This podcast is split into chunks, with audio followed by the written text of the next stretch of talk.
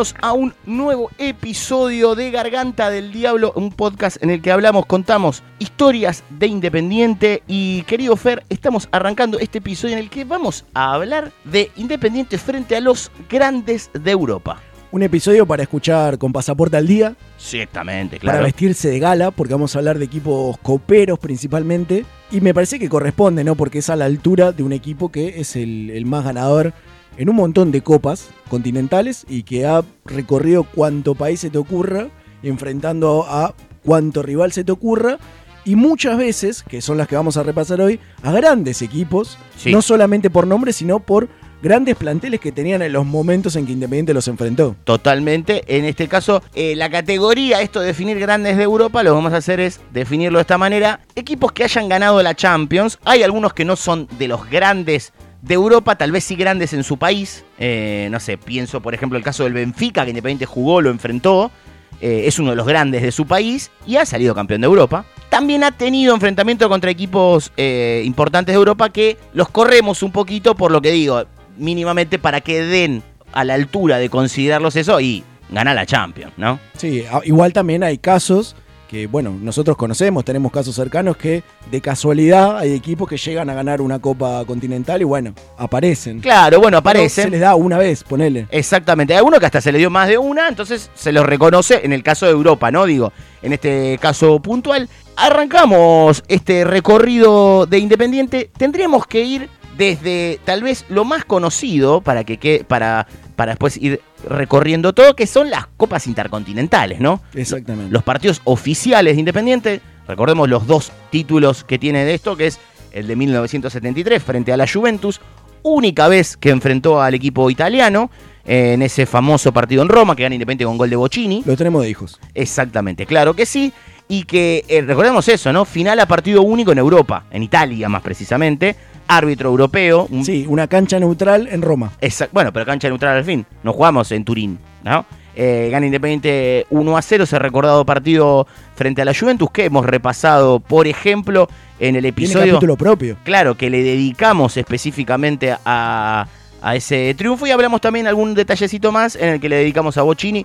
Todos estos los pueden buscar en todas las plataformas, en Spotify y en todas las demás. Eh, bueno, ese partido frente a la Juventus de 28 de noviembre del 73 es tal vez uno de los más conocidos, junto al partido frente al Liverpool, también único partido que jugó Independiente frente al Liverpool de Inglaterra, 9 de diciembre del 84, victoria 1 a 0 con gol de Percudani, primer equipo argentino en salir campeón en Japón, campeón del mundo en Japón, campeón de algo en realidad en Japón, y esto lo consiguió Independiente, que tiene un tema con los equipos ingleses, ahora lo vamos a empezar a, a contar. Una particularidad, por ejemplo, ahora vamos a ir repasando lo que fue la famosa gira del 53, que tal vez muchos la deben haber escuchado, que se las han comentado, hinchas más grandes y eso, que jugó en Inglaterra un partido, tiene una, tiene una sola participación, una sola visita, algo que siempre me sorprendió, como que estuvo bastante por España, por Portugal y como por Inglaterra, como que casi prácticamente nada.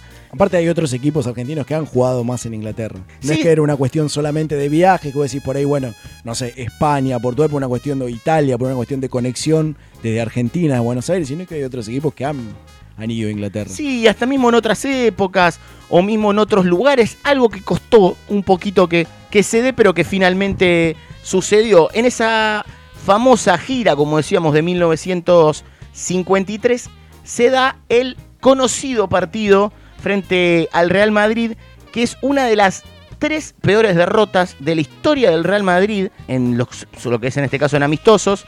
Amistosos, igual vamos a aclarar algo. Este equipo, por ejemplo, donde jugaba Di Stefano, eh, para muchos el tercer mejor jugador del siglo XX, luego de Maradona y de Pelé, equipo que ganaría, empezaría a ganar después lo que es todas las Copas de Campeones de Europa, que luego serían las Champions League, Sí, que tienen algunas, el Real Madrid. máximo ganador con 13. Eh, el Real Madrid empezaría esto y es la peor derrota de local de la historia. Que eso es lo que, lo que aclarábamos un poquito al principio, ¿no? Vos decís, bueno, un carácter de amistoso no deja de ser Real Madrid. No, no, y O sea, con por, más que, titulares. por más que el Real Madrid te hubiera puesto suplentes, sería el Real Madrid. Te puso titulares y por más carácter de amistoso, te costaría muchísimo ganarle. Y si conseguís ganarle, yo creo, bueno, obviamente por algo es una de sus peores derrotas, pero hacerle 6 a ese Real Madrid, como vos decías, en los planteles que tenían. Sí, no, totalmente. Y que aparte ha pasado que otros equipos en esa época estaba la cosa tal vez un poquito más pareja. Es más, hasta los sudamericanos superaban a los europeos, pero ninguno le ganó 6 a 0 al Real Madrid en esa visita en su propio estadio. En ese momento tenía otro nombre que era Chamartín, luego sería el Santiago Bernabéu. Tres goles de Micheli, Bonelli, Grillo y Checonato, los autores de ese famoso, famosísimo 6 a 0 de diciembre del 53. No fue la única vez en la que Independiente jugó en el Real Madrid. Tiene en, en particular uno más en España, en 1970, participando de un cuadrangular junto a la Real Sociedad, equipo al que Independiente le gana. Y en la otra llave venían Real Madrid y Milan. Esta cosa, el Milan es uno de los equipos con el que Independiente nunca pudo jugar y se podría haber dado, pero el Real Madrid ganó. Se cruzan después en, esa final de este cuadrangular, empatan 2 a 2 y en el suplementario gana el Real Madrid 4 a 2. para mí el partido más raro de estos frente que jugó Independiente frente eh, al equipo español es el que se da en 1965, el 27 de agosto, en el estadio de los Giants en Nueva York. Insólito. Insólito. Independiente empata 1 a 1 con el Real Madrid. Eh, hay una tapa del gráfico, la pueden buscar, que dice puntualmente Independiente en Nueva York. Y se ven imágenes de los jugadores de ya eh, en ese momento bicampeones de América, eh, dando ahí vueltas, que se iban de gira, que jugaban con el Santos de Pelé por, acá, por allá, con el Real Madrid. Y en este caso se había dado un partido con el Real Madrid, 1 a 1. Tejada había hecho gol para el Real Madrid, había empatado Savoy para Independiente. Y en el segundo tiempo se agarraron todos a piñas Está bien. Porque, y le empezaron a tirar cosas. Y entre ellos se fue expulsado. Era un jugador que tal vez lo conoces si te lo nombro. Un tal Puscas. ¿Te suena? Nada. Un, pequeño aporte a la historia del fútbol habrá hecho. Eh, poquito, ¿no? Tiene un, como un premio, creo, a, nombre suyo. Nada, una pequeña referencia quizás a la historia del fútbol. Exactamente. Eh... Me gusta porque Independiente, el, si uno va a los historiales, le resulta más fácil enfrentar al Real Madrid que jugar en Mendoza, por ejemplo. Claro, exactamente. Exactamente. Y bueno, pero es así. Nos tienen que decir que es un partido internacional. Es independiente. Claro, nos tienen que decir que es un partido internacional. Pero bueno, un tal Puscas, por ejemplo, Independiente enfrentó. Y no solamente que no le convirtió un gol, sino que lo hicieron echar, ¿viste? ¿Qué va a hacer? Cosa que van, pasando, ¿viste? Es así. Partidos calientes. Partidos calientes, claro que sí. Y, bueno, tiene esta particularidad en este famoso partido, eh, como te decía, de 1965, que realmente queda como, a ver, muy, muy marcado por, por el lugar además donde estaban. Pensé que por las cosas que le habían tirado. No, además sí, sí, sí, también, también, también. Pero es como muy, muy relevante desde ese, desde ese lado y lo que también queda marcado es que Independiente como te decía, en esa gira juega también con otro campeón de, de Champions. Lo nombré un poquito hace un cachito nomás, que es el Benfica, con el que, con el que juega Independiente. Va a, Portugal eh, a jugar el 25 de diciembre de 1953, Navidad. Más barato el pasaje. claro, era la famosa gira que se van en diciembre, vuelven en enero, eh, a finales de enero, luego de jugar un partido en Inglaterra, y juegan frente al Benfica que todavía no había ganado Champions, pero que luego sí ganaría. Independiente lo vence 2 a 1 en un cuadrangular en el que también estaba Boca, eh, pero que lo obtiene Independiente por diferencia de goles. Sale campeón Independiente, jugaba contra eh, el Sporting de Lisboa también. Eh, le gana este partido, jugado como visitante, 2 a 1 con goles de Grillo y Juárez para, para Independiente. Eh, en el que estaba la famosa, ¿no? Delante era Micheli, Checonato, Bonelli, ya no estaba Cruz, eh, perdón, es Cruz, estaba así eh, Grillo jugando también en la delantera de, de Independiente en ese partido en el que se enfrenta a otro campeón de Europa que luego sería en este caso, como decíamos, el Benfica. Y en Portugal. Muy bien en Portugal. Sí, sí, sí, sí, sí, sí, en Portugal. Yendo a otro campeón de Europa medio raro, acá no estamos haciendo saltos por la época, por los años, es el Estrella Roja. Muchos cuando, hasta cuando se hablaba de esta famosa Superliga Europea, decían que estos aportes o esta cosa económica impediría que equipos como ese Estrella Roja de Yugoslavia en ese momento, puedan salir campeones, porque no era un equipo con figuras, grandes nombres de traídos de incorporaciones ni nada, sino era un gran equipo que había logrado un título. Esto eh, se da en 1991, que sale campeón el, Estrella Roja, en que Independiente juega dos veces. La primera, la primera de esas la termina, termina perdiendo Independiente 3 a 0 y la segunda le gana 3 a 0. Hay como una, una revancha, pero en Avellaneda. Primera juegan en Yugoslavia y la, la segunda en Avellaneda. Gana el rojo 3 a 0. Ahí sí tenemos los goles, porque algunos están, no están. Eh, Bonelli, Micheli y Gatti, los tres goles en la doble visera, este partido. Que todavía no era doble visera, pero era el estadio de Independiente, ¿no? Si van a Yugoslavia con el. Exactamente, esto es lo que terminaba pasando. No vamos más hacia atrás en el tiempo, más hacia atrás para encontrar un partido frente a otro campeón de, de Champions. Siempre está bueno tener en cuenta, eh, porque uno piensa, ya de por sí es engorroso viajar hoy en día. Sí, Hay sí, muchas cosas, por ejemplo, hoy los clubes, no, que el Mundial de Clubes y todo lo que implica, la surúa.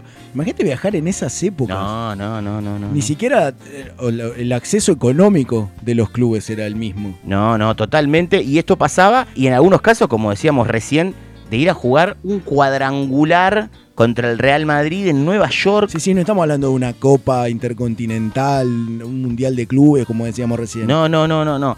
Eh, y esto es lo, lo que se termina dando con este, con, con este Independiente que también se dio el gusto, por ejemplo, de ganarle a un campeón de Europa de España, como es el Barcelona. En 1928 juegan en la doble visera de cemento, que todavía recordamos no era doble visera, pero que era muy nuevita. Hacía muy poquito tiempo que Independiente había inaugurado su estadio de cemento, había sido en marzo de 1928. Este partido se da en agosto.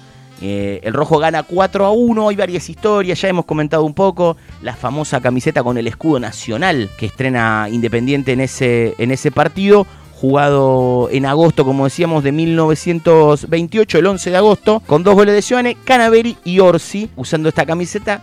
El dato era que era una camiseta casi de seda y que la había hecho una fábrica textil que daba muy cerca del Estadio Independiente, que era llamada Mayorens, que era precisamente de origen catalán, catalán, perdón. Eh, así que estaba todo medio como que tenía que ver un poco con todo. Independiente ha jugado frente al Barcelona y le ha ganado 4 a 1. Otros hijos nuestros. Otros hijos nuestros, claro que sí. En 1929, un año después, también doble visera, hacía un partido más que raro para la época y para lo que sería después con el tiempo esto. Imagínense esta situación. Yo te digo, en junio eh, tenés un amistoso independiente de local frente al Chelsea. Uno lo piensa o escucha Chelsea ahora. Claro, exactamente. Eh, pero bueno, en ese momento el Chelsea que vino a jugar una gira por Sudamérica en 1929 jugó en el estadio de Independiente 1 a 1, terminó el partido. Giovanni y Harold Miller. Me molesta mucho, más allá en la época no se usaba el tema de los penales, pero los tipos vinieron hasta acá, empataron y se van. Así, como si nada, o sea, Claro, definía algo. ahora y se va a Lukaku, termina empatado, se toma el Roca, Constitución. Claro, y ya está, se va. Ya está, vino No. el Chelsea. Y se empataron 1 a 1. Varias particularidades de este partido. La primera, el Chelsea utilizaba números en la camiseta, algo que para la época era recontra innovador. En Sudamérica eh, todo empieza más cercano a la década del 50. Recién en 1940, 1948, si no me equivoco, era que Independiente eh, en realidad todos los equipos en Argentina empiezan a utilizar números que le hemos contado, el primer arquero que utilizó la 1, el primero que usó la 10, pero eh, en 1929 ya el Chelsea utilizaba, para poner un ejemplo, en temas mundiales de fútbol, recién en el 50 se empiezan a usar números, ni en el 30, que vendría el, mundial del año siguiente, el 34 ni el 38, esto había sucedido, el Chelsea ya lo hacía. Y hay un detalle más, que es el de el gol de Independiente, convertido por Giovane, la chancha Giovane. También hemos hablado de él en un episodio, que es en el de jugadores gordos, que es el episodio número uno de Garganta del Diablo, que ese famoso gol, ¿por qué digo famoso? Porque muchos van a decir, ¿qué famoso? Yo ni sabía. Hay 50 goles de Independiente. Aparte, ni sabía que Independiente jugaba con el Chelsea. Vos me decís que. que ahora el gol es famoso. Ahora hay un gol la camiseta también la pueden encontrar en nuestro episodio Rarezas de camisetas titulares. Sí, sí, donde sí, sí, repasamos. Manto Diabólico. Otro de los episodios que pueden buscar entre todos los que ya llevamos. Exactamente. Y la tapa del disco Revolución de, de Juana la Loca, en la que tiene como un escudo en su, en su tapa, que está como ahí, que tiene como. juega con un poquito con esta cosa del fútbol. En la tapa hay una acción de juego, más precisamente del gol de ese partido de Independiente frente al Chelsea. La particularidad se da en que el cantante de Juana la Loca, Rodrigo Martín, es hincha de Racing, y siempre quedó la duda, nunca pude como averiguarlo si no lo supo, no se dio cuenta, alguien le dijo, sí, yo te consigo una foto de fútbol vieja y la ponemos, y pusieron esta.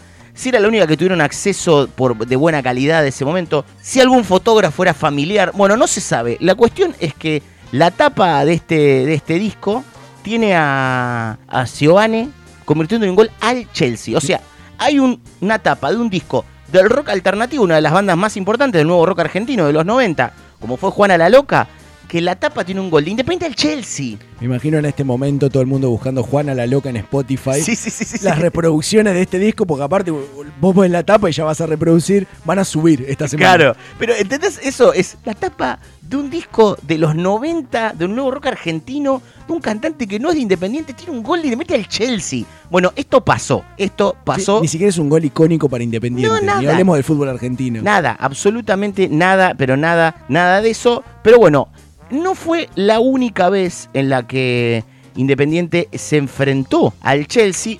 Lo hizo también en Europa, más precisamente en España, en San Sebastián. Derrota, lamentablemente, para Independiente. El Chelsea 2, Independiente 1.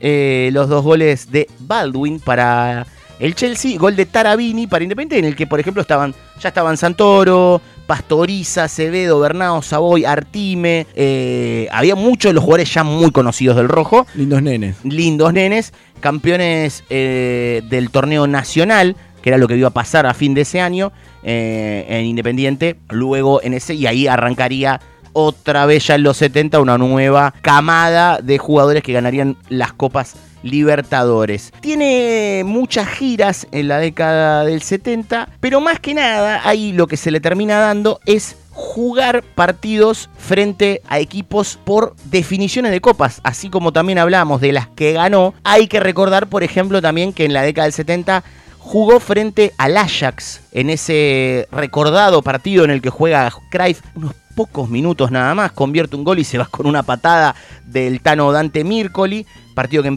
empata Pancho Sá. Luego perdería ese partido independiente 3 a 0 y se terminaría ahí la suerte del rojo en esa intercontinental, que no fue la única dos veces en la que enfrentó al Ajax. Yo por lo menos me cuelgo la medalla, ya que no nos pudimos quedar con la copa. Te rompí a Cruyff sí, sí, sí, y te hice echar a Puscas. Claro, totalmente. Hagan fila. Exactamente, pero claro que sí. Hay una cosa inédita para los que somos de esta generación. Tuvimos la oportunidad en 2011 de ver algo que, como se han dado cuenta, muchos partidos, estoy hablando de de bastante tiempo atrás, de mínimo de la década del 70 para atrás. 2011, Independiente había vuelto al plano internacional, campeón de la Copa Sudamericana, se preparaba para jugar la Suruga Bank, para jugar la Recopa frente al Inter. Al plantel de Independiente, más que precisamente a la dirigencia, le ofrecen dos cosas. Una, irse de gira por Estados Unidos y jugar frente a equipos universitarios, amateurs, partidos no televisados, que se daban por, en algunos casos, por, alguna, por algún stream, una página, una red social. Eso por un lado. Por otro lado, el Ajax, dirigido por Frank de Boer, te llama para jugar en el Amsterdam Arena con los titulares contra vos, que sos el campeón reciente de la Copa Sudamericana. ¿Qué hizo la dirigencia? Por un lado tenía un contingente con el Turco Mohamed y los jugadores que ganaron la Sudamericana, que iban a jugar la Recopa y la Suruga, y por el otro lado tenía a la reserva, a dónde mandó Independiente a cada uno de, los, de estos planteles. No me sorprende igual que el plantel de primera se ido de gira. El plantel de Primera se fue exactamente de gira a jugar contra equipos universitarios completamente desconocidos e Independiente desaprovechó una hermosa oportunidad. Recuerdo una jugando un partido con una que tenía tribunas de madera. Sí, no, no, en no. Estados Unidos, la despedida del un ex compañero de Mohamed en México, de Monterrey. Esto es increíble lo que terminó pasando. Para después perder la Suruga y, y la, recopa. Y en julio de 2011, en el Amsterdam Arena, Independiente en vez de jugar contra lo que decíamos, el equipo dirigido por Frank de Boer en el Amsterdam Arena, el Ajax, que tenía, por ejemplo, entre otros jugadores, al famoso danés Eriksen, de gran, gran paso por los equipos de Europa, reconocido en el último tiempo, lamentablemente por lo que le sucedió frente a la Eurocopa cuando se desvaneció en el medio de un partido. Pero Independiente, voy a decir, bueno, iba a ir con, un equipo importante para jugar esto. Te están invitando, no es que están invitando. cayó del cielo el Ajax. El Ajax quiere que vos vayas. Independiente mandó a Diego Rodríguez, Alexis Zárate, Sergio Ojeda, Federico Gay, Brian González, Francisco Piscini, Jonathan Suárez, Marcelo Vidal, Fabián Montserrat, Marco Pérez y Patricio Vidal. Convengamos, aparte que muchos de esos nombres que por ahí te suenan, no eran de la época en la que te suenan. No, no, claro. porque vos decís, bueno, la mayoría de esos nombres los conozco, estuvieron en primera, pero en ese momento no eran de primera. No, no, no, no, no, claro. Marco Pérez colado ahí, colado en Independiente directamente, pero bueno, por lo menos Marco Pérez fue a jugar a la Amsterdam Arena. Sí, imagínate si iban a otro club, no les iba a tocar nunca nada de eso. Como vos dijiste, oportunidad, la que tuvimos, oportunidad que desperdiciamos. Que desperdiciamos totalmente el Ruso Rodríguez, que tiene una tarde muy Ruso Rodríguez, no solamente por comerse cinco goles, sino por esto de alternar buenas y malas, comete un error garrafal. Pueden buscar en YouTube ese, imagen de ese partido. No hay muchas, ¿eh? No se crean que hay muchos. Comete un gran error en el primer gol. Ataja un penal también. Ataja un penal en ese, en ese partido. En el que Independiente, como decíamos, pierde 5 a 1. El único gol lo convierte Martín Benítez ingresando desde el banco. Imagínense cuánto hace que pasó esto y lo poco que, como decías vos recién bien, eran conocidos realmente esos jugadores que ahora nos suenan un poco más que Benítez era suplente de la en la reserva. Suplente. Está bien, una, una tarde muy independiente, ¿no? Para que el gol del 6 a 1 lo haga Benítez. 5 a 1, 5 a 1. Ay, tampoco, eh. 5 a 1. Ah, porque atajó el penal. Atajó el penal eh, el ruso. Al que, al que, le atajaron el penal lo cargaron después, ¿no? Sí, claro que sí, pero claro que sí. Eh, como decíamos, este partido frente al Ajax, situación totalmente desaprovechada. También tiene Independiente partidos frente a otro equipo muy importante de Europa, que es el Inter. No estábamos pasándolo por alto. Son las primeras intercontinentales que jugó Independiente, 64 eh, y 65. Le gana en uno de los partidos, eh, en el primero, eh, Independiente, al, al Inter pierde en el segundo, tienen que ir a jugar un tercer partido con mucha polémica, con un gol eh, en offside que decían que había convertido el Inter, que termina definiendo esta, esta Copa Intercontinental con polémica en España y que se termina dando para Independiente esta, esta derrota en el primer choque precisamente frente al equipo italiano, uno de los equipos más importantes de Italia, como decíamos, el primero había ganado Independiente 1 a 0 con gol de Mario Rodríguez. En el segundo pierde 2 a 0. Recordemos, en ese momento no había diferencia de gol, había que jugar tercer partido. Antes contábamos los del Ajax del 72. Bueno, Independiente empata el primero y pierde el segundo. Bueno, ahí ya está. Pero en el así, cuando había una victoria por lado, no importa la diferencia de gol, se jugaba tercer partido. Así que Independiente había perdido 2 a 0 con goles de Mazola y Mario Corso. Y el tercer partido, nuevamente gol de Mario Corso. Lo que muchos decían, esto que decía de posición adelantada Independiente tuvo grandes chances en ese partido en España y no se le termina dando en uno de esos tres encuentros frente al Inter. Ya la siguiente sería complicada para, para Independiente porque pierde 3 a 0 en el partido de ida y empata 0 a 0 en la revancha y se queda sin la Copa Intercontinental, que sí luego conseguiría, como dijimos, en el 73 y en el 84. Hay un partido más que juega con el Inter, casi desconocido para muchos. Sinceramente yo lo había escuchado y me costó bastante encontrarlo.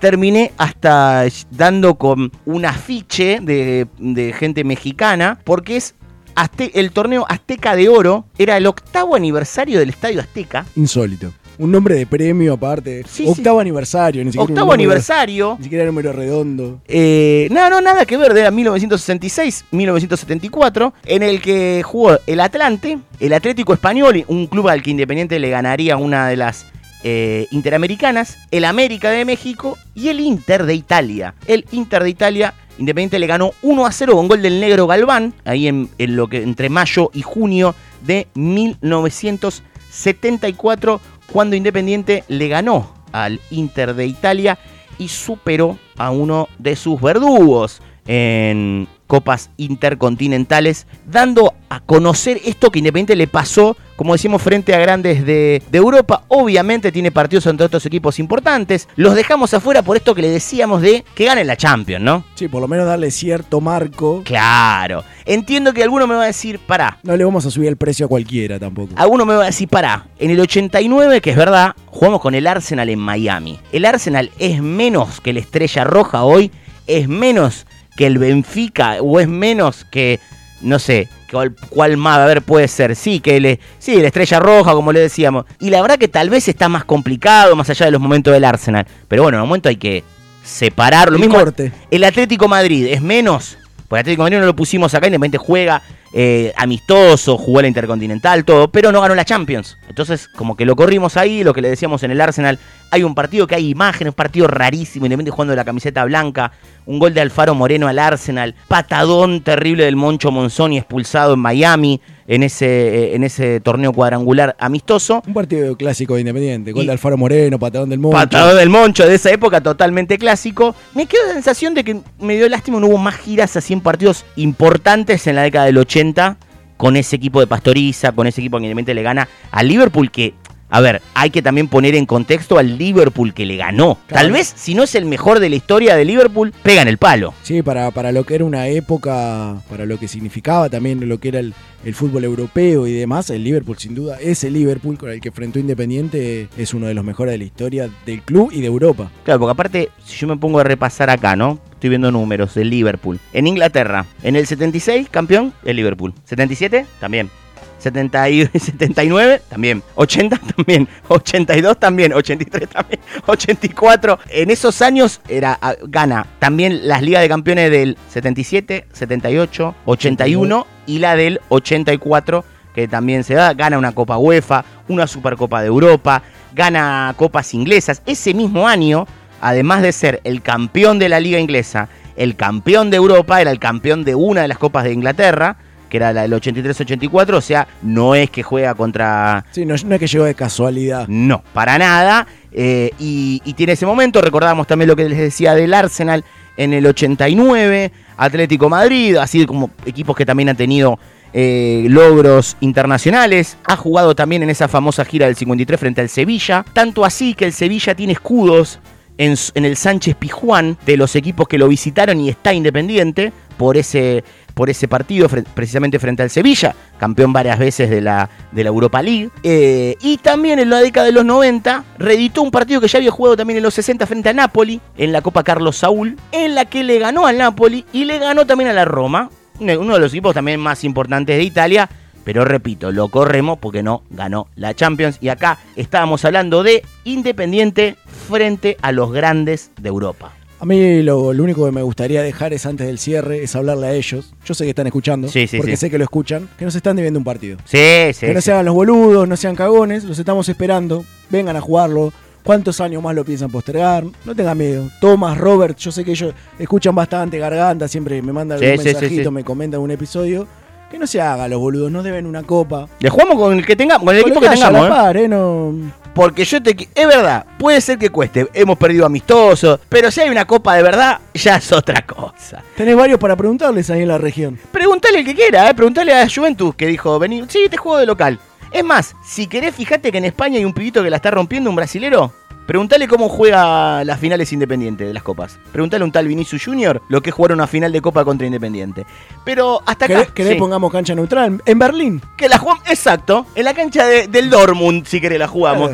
vamos. vamos, no hay ningún problema. Con el equipo que tenemos, ¿eh? Ahí estamos. de ahora. Con el de ahora. Año 2021, así te lo digo. Ah, sí, ahí estamos. estamos esperando. Eh, ya sabes, Bayer, porque aparte no jugamos nunca. No, no, no. Nunca jugamos. Nunca jugamos. Así que, bueno, Esperemos que se den. Podcast Garganta, por si el Bayern Múnich quiere. Se anima, de una vez por todas, se anima a jugarnos. Podcast Garganta en Instagram nos puede avisar a nosotros. y hacemos la segunda con el club y la hacemos claro que sí. Pueden buscar todos los episodios, así como lo decías ahí. Podcast Garganta, que siempre están los links para todo lo de Spotify. Y eso, si le dan seguir, no solamente al Instagram, también en Spotify, está buenísimo porque sigue creciendo un poquitito más y un poquitito más. En este lugar en el que buscamos, no sé, contar un poquitito más de la historia de Independiente. Que quede algo para compartir, para escuchar, para pasarle a un amigo conocido yendo a la cancha o donde sea, estas charlas que tenemos hablando de Independiente, en este caso, el rojo frente a los grandes de Europa.